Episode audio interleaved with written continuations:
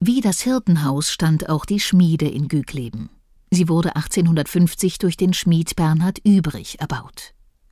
Bei unserer Schmiede befinden sich Wohnraum und Werkstatt unter einem Dach. Das erscheint uns heute sehr ungewöhnlich. Hier in Mittelthüringen gab es das aber öfter.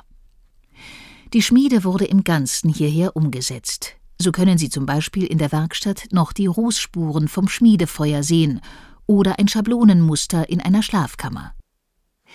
Gehen Sie jetzt bitte an dem kleinen Gemüsegarten vorbei und ins Haus hinein.